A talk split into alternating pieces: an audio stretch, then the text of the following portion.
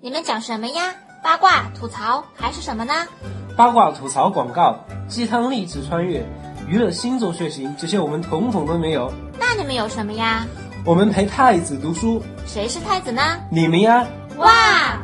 世事纷繁复杂，人情轻重难查，与其无所适从，不如读书论道。打开罗生门，我们陪你读书论道，让思想呈现。欢迎来到罗生门，让我们陪您读书论道。大家好，我是罗霄。大家好，我是周志成。上一期节目我们分享了品牌洗脑的两个方面，第一个方面就是商家们如何利用我们的成瘾性的依赖引导我们进行消费。对，第二个方向就是商家利用我们的男女之间的性吸引力来引导我们消消费。对，好，本期节目我们想从另外一些方向来探讨一下品牌洗脑的问题。好，老周，在讲具体的我们要讲什么之前，我先抛出一个问题，嗯，这为什么现在卖肾的人越来越多了？卖肾的人是吧？为什么说这个苹果六出来之后，大家都说，哎呀，这个肾保不住了，是吧？对，因为因为真的有这种案例发生，对吧？确实，确实很多这种建建筑报端的这些，这些尤其是这些年轻的孩子，大概十十几岁，对，初中生，初中生可能最多，对。然后有这种这种惨剧发生，其实我觉得不可思议。我想问一下老周，你觉得这个初中生他卖肾去买这个苹果产品的话，是真的是他认为苹果产品很好，自己一定要拥有它，还是有一些其他的原因？我觉得是这样的，对他们来讲，其实他们对苹果的了解啊，我觉得更多的是一种从别人眼中那种了解到的。他并不是说我多么了解苹果的理念、设计理念，多么熟悉从苹果的产品，我多么认同它，而且更多的是认同乔布斯的理念。哎呀，苹果是一个高大上的东西，别人都在买，是吧？全世界都在都都在买，或者说我身边的人能够消费这个东西，我觉得很好。然后我也希望有它成为一种象征，一种身份的象征了。如果说周围的人，假如我们三五个人在一起，四个人买了，那我不买，你觉得我是不是会有压力？甚至我会被嘲笑，会被被被笑笑话？嗯。我想很多这种类似的都有这样的例子，对吧？嗯，这个我们在心理学里面叫做同才压力，实际上就是一种群体的给你的一个压力。是的，嗯，比如我们在这呃一个产品里产品的话，呃，可能它有一种社会的这个身份的一种象征。那一旦你没有使用这个产品之后，你可能就进不了这一个圈子圈子里面。对，那这种那是一种文化的认同嘛，嗯，对吧？所以。呃，这个也足以解释说为什么现在这样的，我们认为很荒唐的事情都会发生，对吧？嗯。但是更多隐性的东西，比如说品牌，呃，它在为了达到它的营销目的的时候，它可能会就会采用这种方式，让我们对这些品牌利用这种同台压力，对吧？达到它这个营销它品牌的一个目的。对，这里我们就想讲一下，就是其实我们人类的从这个发展的过程当中是，一直是，呃，和集体啊是有密切不分的一种。关系对吧？分不开，完全是这样。我们讲怪诞行为学里面也讲到了羊群效应，对对不对？我们讲这个进化心理学也讲到了这个人类的话，很多心理的话是适应这个集体的发展，对，是吧？它是进化一种需要嘛？对对对，嗯。所以，我我们讲很多商品就是，嗯，品牌就是利用这样一种一种心理，尤其是奢侈品。然后这个怎么讲呢？嗯，因为奢侈品本身来讲，在我们的印象中。就是一种身份的象征，嗯，对不对？因为它是少数人消费的 这样一种东西嘛，对吧？比如说我们说路易威登的这个这个皮包啊，或者说这个这个很多奢侈品，什么香奈儿的香水啊等等。好，我这里插一句，我看昨天的一个新闻说，路易威登的这个一个皮包的生产成本好像是四百多人民币，但它的销售价格是两万多块钱。对，它就是卖了一个品牌，一个文化的认同，一个身份的象征嘛，嗯，对吧？是这样的一个。其实你看这些奢侈品，它在做它的品牌宣传和营销的时候，它会采取一些相对的、相对应的措施。你比如说，我们一般讲这个集体主义，在在亚洲地区应该是非常盛行的，对吧？对，包括日日本啊，总总之就是呃，这个叫什么？中国这是典型的。这个就是儒文化盛行的地方是非常明显的啊，这个是非常典型的。你比如说这个路易威登，他在亚洲就是做这种营销的时候，他采取一种方式就是，呃，全部法国化。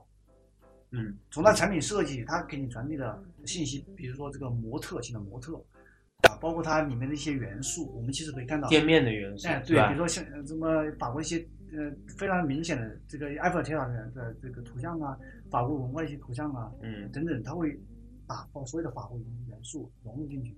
为什么会这样？嗯因为他做过一个调查，比如在日本，日本有百分之七十八的女性，她在首选她结婚结婚地的时候选的是哪里，你知道吗？嗯是巴黎。嗯因为其实，在我们心目中，很多人也会觉得巴黎是一个浪浪漫之都嘛。嗯觉得你在巴黎，不管结婚也好还是去玩也好，一定是一件非常浪漫的事情。所以嗯他把这个东西，这种元素巧妙的融入到了产品的这里面去。所以说，呃，他就很容易让你接受这种产品，嗯入以为真，而且他确实也达到他的一个目的。你像 LV 现在虽然说，嗯，可能某种程度上来讲是泛滥了嘛，对吧？嗯但是这这种泛滥也正是说明它品牌策略的一个成功，它成成功的打入了这种亚洲人品牌观念，打入了他的头脑中。我觉得除了刚才老周讲的这个，它这个元素也好，就是结合了这个法国的文化，它实际上贩卖的是一种法国的文化，对吧？对可以这么讲它更多的还有另外一个策略，就是说我我我卖这个产品的时候，我一定是代表了一种身份的象征，代表一种高贵啊，一种人群的一个聚集。你只有代表了你身后的这些实力的人，你才能消费我这些产品。是啊，从这个角度来讲，也是充分利用同台压力嘛，对吧？嗯你比如说，你想进一个某一个圈子，你都不都不使用这种产品，你会觉得自己好像就挤不进去一样的感觉，是吧？你比如说你参加一个聚会，大家都用 LV 的，或者说这种顶级的奢侈品，嗯你用的很普通，我觉得别人是很难去接纳你的，或者说你自己也能感觉到这种大众的压力，对吧？嗯，这里我也想到，嗯，在上海，上海的话，很多这个呃上班族啊，也是女性的上班族，嗯，他们不是要带饭嘛，带饭吃，嗯对吧？带饭吃还觉得好像拎一个塑料袋又觉得很丑，啊，就是现在就兴起了另外一个产业，就是说专门制作这些奢侈品的包装袋的，专门带饭的，对吧？对，这个也非常有意思。这个非常有意思，因为嗯带饭大家都看得到嘛，嗯然后大家一起吃饭的时候，这种真的非常巧妙地利用这种心理，我觉得商家在把握这种心理方面做的太出色了，嗯。让你无法抵抗嘛。呃，据说这个 LV 的店在东京开业的时候，据说是排了，呃，我忘了是几公里的，好像三公里还是四公里的一个长龙。这个很很多人就说啊，嗯，日本人他们生产的这些丰田的汽车，对吧？可能你要生产很多很多辆丰田汽车，你才能换回 LV 包这个，呃，从你这个外汇这个角度来讲挣的这个钱，是吧？哎，其实我们现在可以谈另外一个话题嘛，比如说我们现在为什么很讨厌煤老板？嗯，煤老板，但是煤老板他一些行为为什么会让我们反感？就是因为比如说他大量消费这种奢侈品，那、嗯不管在中国也好，在国外也好，在香港哪里也好，购物总是能见到这些这些疯狂购物的一些人，他们扫货嘛，嗯因为他一方那其实根本不看重它的设计，或者不看重它的这个实用价值，仅仅是一种身份的象征，对吧？嗯这些人可能没有太多的这种啊、社会地位，可以可以这么讲，社会地位或者说文化的底蕴，嗯他只有通过这种方式来寻求一种上层社会的认同。嗯 但是这种行为反而会让我们这些人对社会上会觉得这些人，呃，这种就是表现太明显了，你知道吧？这里我想出来另外一个例子，就是讲一些高校里面的一些校友，啊，包括一些 MBA 啊、同学会，这个我觉得也是在贩卖这样一种圈子、一种一种集体。对啊，嗯，是这样的。我觉得，呃，现在别人很多不愿意去参加这种同学会，也有这种感觉，嗯就是因为你感你能明显感受到这些同学也好，或者说这个朋友也好，给你带来一些压力。对，就是这种同台压力。大家说这个，比如像 MBA 啊，或者 EMBA，啊它不是卖的课程，也不是卖的这个学历，他卖的就是同学，对啊，就是一种一种一种圈子嘛。对不对对？吧？或者说你想挤入这个圈子，本身 MBA 课程也是一种商品，一种产品，嗯对吧？他也是在利用一种，比如说你身身边的人都在参加这个班，你没参加，嗯你是不是觉得自己很 low 呢？嗯。对吧？水平不够呢？好，我们稍事休息一下，让思想成这样。欢迎回来，罗生门。刚才那一趴我们讲了这个商家如何利用同财压力，实际上就是利用一种集体的思维，或者说是集体的无意识有，社会主流文化？社会主流文化，然后引导消费者进行消费。嗯，当然有些商家他是反其道而行之，他会利用一些和社会大众的这个价值观是相反的一种价值观，然后推出他自己的产品，引导一小部分的一些消费者来进行消费。对，是这样的，因为我们主流文化其实相对来说是大多数人去遵循的一个文化嘛，但也有一些呃小的分支，嗯呃这么一群人，他们也有这种文化上的诉求嘛。其实从品牌这一块来讲，呃，你比如说，我想到了一个例子，就是什么呢？就是比如说这个陈欧，陈欧这个聚美优品这个广告，就是我为自己代言，这个什么代言？这个当时这个很火嘛，也说明他其实确实呃激发了很多人心目中的一个怎么讲一个情感，因为社会主流是呃这种集体文化嘛，需要你怎么样怎么样怎么样，所以你遵从你遵从上级，你遵从你的前辈，对吧？你遵从既有的规则，但是他这个广告里面。他说：“是我要为自己代言，我要打破这些规则。对，原来共性的东西，现在是我要个性的东西，对吧？嗯然后这种东西，这这这样的宣言的话，可以讲成成欧啊、在短时间之内似乎成为那种啊、我要有个性，我要有自己的价值观，我要自己青春，我要为自己做主的那种这么一群人的代代言人呢，对吧？嗯，啊然后还有一些例子，我不知道你这边有没有？那比如我觉得那个苹果就是非常典型的一个例子。实际上，早期的苹果它并不是像现在这样一种阶级泛滥的这样一种情况。早期的苹果的粉丝实际上是非常认同苹果文化的一群人，比如认同它的设计理念，认同乔布斯的这个个人的这个魅力，对吧？但是当这个苹果成为阶级之后，这一部分原始的粉丝，他们就觉得这种归属感就没有了。对，他们这种就是跟大家追求一种小众的这种文化上的优越感就没有了，所以他们转而会去使用其他一些产品。对，其实呃，像我们现在这个社会，粉丝文化应该是非常盛行的。嗯原来应该不是是没有这么火热的一个状态，嗯对吧？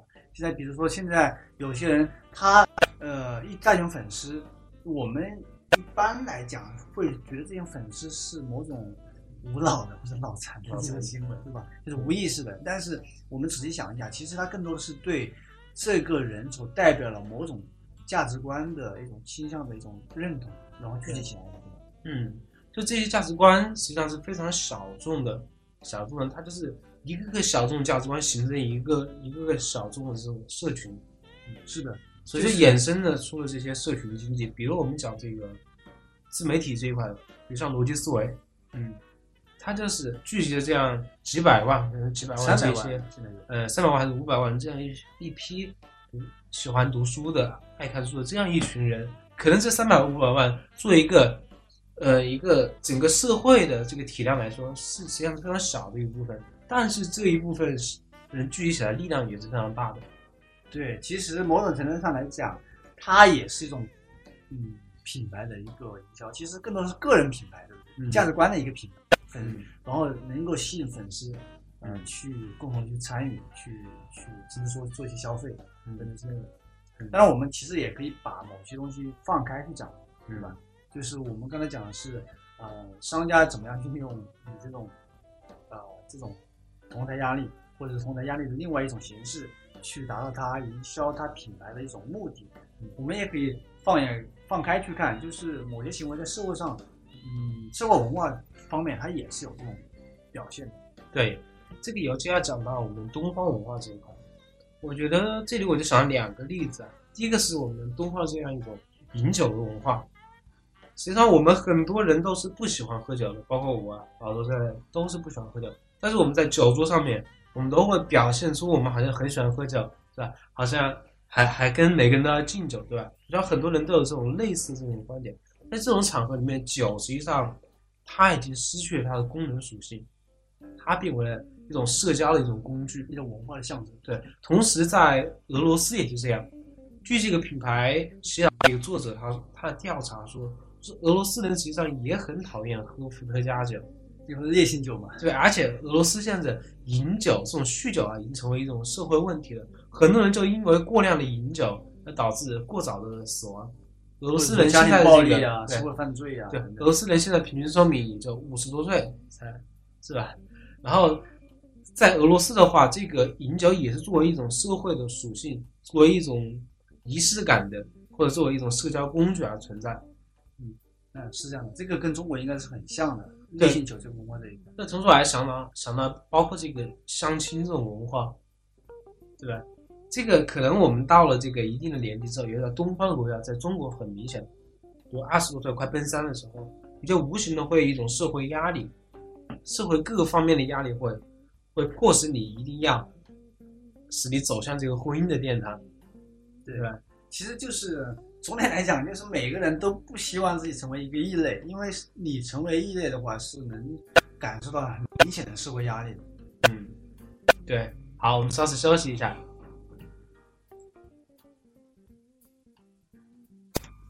让思想产生思想，欢迎回到罗生门。刚刚我们讲了这个，呃，我们对这个同才的压力，然后我们更希希望有这样一种局面出现，就希望有各种各样的品牌、各种各样的商品，然后给我们来选择，不希望是一个商品垄断了所有的这个社会价值。对，就像一个集权的社会一样的，只输出一种价值观。对，就是我们希望，比如手机，希望有苹果，也有三星，有锤子，也有小米，有魅族等等啊。对，有这样一个竞争的环境，对吧？然后在这样竞争的环境当中，这个品牌也会更好的在自己的这个嗯专注领域做得更好，对吧？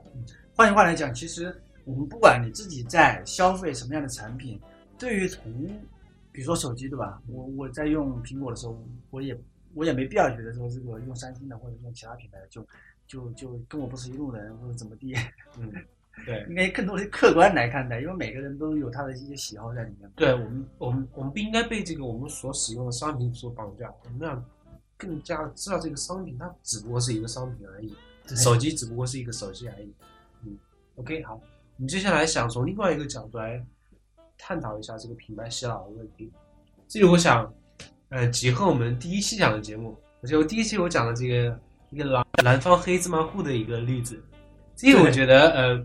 除了是呃，除了是讲我们儿时的这个记忆一样，儿时的味道，嗯，一样，就是它是，就让你回到过去，对对对对，回到过去是，比如说回到小时候那种家的味道，妈妈的味道，那种非常温馨的感觉。对，它除了就是有这样一种感觉之外，它还是激发了我们内心里面对怀旧的这样一种情绪。实际上，怀旧的话，呃，据心理学家研究表明，人们在怀旧的时候。更有可能带来满足，带来喜悦，带来平和，带来那种自尊心等等之类的。就是本身它这种方式其实可以，比如说释放压力也好，是一种非常健康的一种方式。怀旧，所以说，呃，人或多或少都会怀旧。这个怀旧情绪并不是说，呃，可以讲它是一种本能，也是一种与生俱来的一种一种特点。对，我记得我以前上大学的时候，很多同学就开始怀念，怀念高中多好多好多好。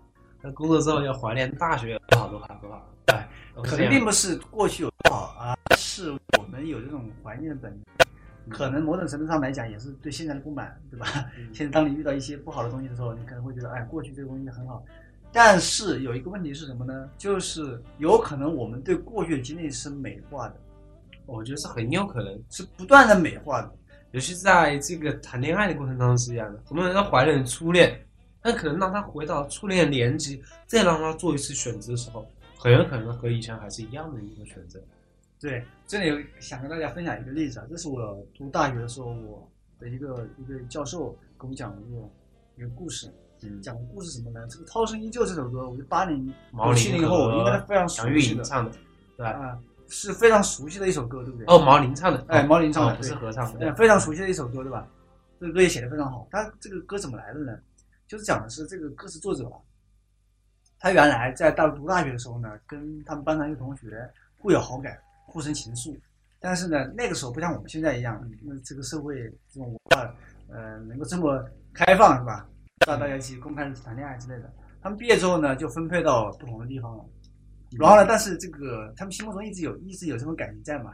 然后呢，说，然后呢，呃，很巧的是，有一次他们在苏州去开会，开学术会议。结果很巧的是，他居然在会议上面发现对方了，看到对方了。嗯，然后呢，他这个歌词作者就非常有感慨，然后这个当天晚上回到房间之后就写下这首歌。嗯，真情流露。但是其实，嗯，他后来自己也讲，就是见到之后，就是这个这段感情反而放下了。对，啊，反而反而放下了，就是呃，有些我觉得感情这块是这样的，就是当你分开之后，你会不断的美化，觉得多么美好，多么美好，但是真正当你见面之后，你会发现其实这个事情已经过去了，你们也不会再走到一起去了。我这实际上是一种心理机制。嗯，这人在回忆过往过程当中的话，这个大脑它会自动的去美化这过去的回忆。它可能是据心理学家研究，可能是呃大脑的一种适应性的机制。比如过去遇到一些比较痛苦的一些经历的话，为了我可能更好的生存下去，我一定得自动的去美化这些、淡化这些、淡化这些东西，要不然强化那些美好的东西。对，要不然人就会活得非常的痛苦。它只不过是一个人。为了在这个生存的环境当中存活下来的一种适应性的机制而已，这其实就说明我们本身是有非常严重的怀旧情节的，对吧？那商家怎么样利用这些我们这样一个特点？这个就是我刚才讲的，嗯，南方黑芝麻糊嘛，这是非常典型的，就是通过画面广告来营造这种那些当初你非常熟悉的，或者说已经被你美化美化过的这些场景，对吧？让你带入这种场景。还还有，我记得。更明显的一个例子就是以前在柯达公司，它还非常辉煌的时候，我记得还拍过一组广告，就是叫做“柯达时刻”“柯达瞬间”，就是把你嗯，比如你的过生日，从小到大的这个不断一个成长的过程当中，你都用柯达的相机把它记录下来。对，我觉得这个很有杀伤力。这实际上也是在贩卖一种过去的情怀，就是利用你的怀旧情绪嘛，对不对？然后，当然还有还有很多，比如说我们现在经常会看到一些。哦，仿古的一些一些设计设计的，或者说一些怀旧风格、一些复古风格的一些设计，嗯，我觉得这也是在利用我们这样一种哦人们的怀旧心理，包括很多一些女明星啊，都去扮演奥黛丽·赫本，是吧？都穿穿她以前那种装束，我觉得这也是一种怀旧啊，怀念过去，是吧？对。好，我们今天的话就是从这个呃几个方面，从这个同财压力，然后也从这个怀旧。这个两个方面来探讨了一下，这个商家是如何来进行这种品牌营销。嗯，下一期我们还要继续来谈一谈这本书。然后我们现在已经已经有四期了，然后这本书确实是非常值得和大家分享。嗯，好吧，我们也希望大家如果有机会，可以在下面去继续看一下这本书。OK，好，谢谢大家，谢谢大家收听。